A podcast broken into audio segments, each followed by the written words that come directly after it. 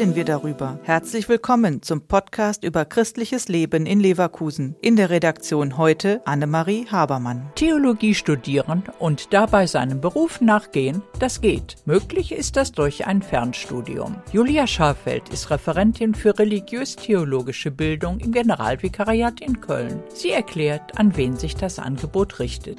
Theologie in Fernkurs richtet sich an grundsätzlich alle Personen, die Interesse daran haben, sich mit theologischen Fragestellungen auseinanderzusetzen, die mehr vom christlichen Glauben wissen wollen und lernen möchten, sprachfähig zu sein im Bereich von persönlichen Glaubensfragen. Britta Zimmermann wollte mehr über ihren Glauben erfahren. Sie hat sich zum Fernstudium Theologie entschlossen. Also mein erstes Anliegen war, mich selbst in Fragen des Glaubens und der Theologie weiterzubilden. Also eher ein persönliches Interesse.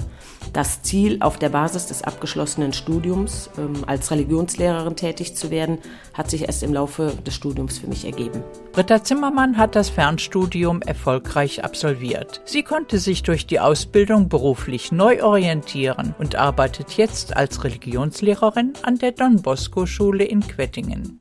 Für mich hat sich eine neue berufliche Herausforderung ergeben. Ich arbeite jetzt seit einem Jahr als Religionslehrerin an der Don Bosco Grundschule und dieses oder die Arbeit mit den Kindern bereitet mir sehr viel Freude. Die Arbeit mit Kindern war Britta Zimmermann nicht fremd. Als Katechetin hat sie viele Kinder auf die heilige Kommunion vorbereitet.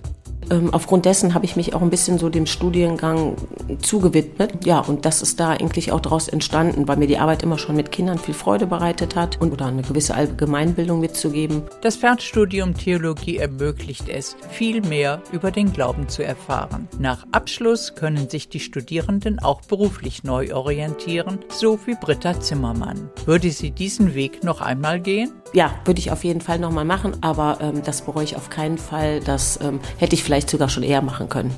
Der Podcast ist eine Produktion der Medienwerkstatt Leverkusen, der Ort für Qualifizierungen rund um Radio, Ton und Videoaufnahmen. Weitere Informationen unter www.bildungsforum-leverkusen.de slash Medienwerkstatt.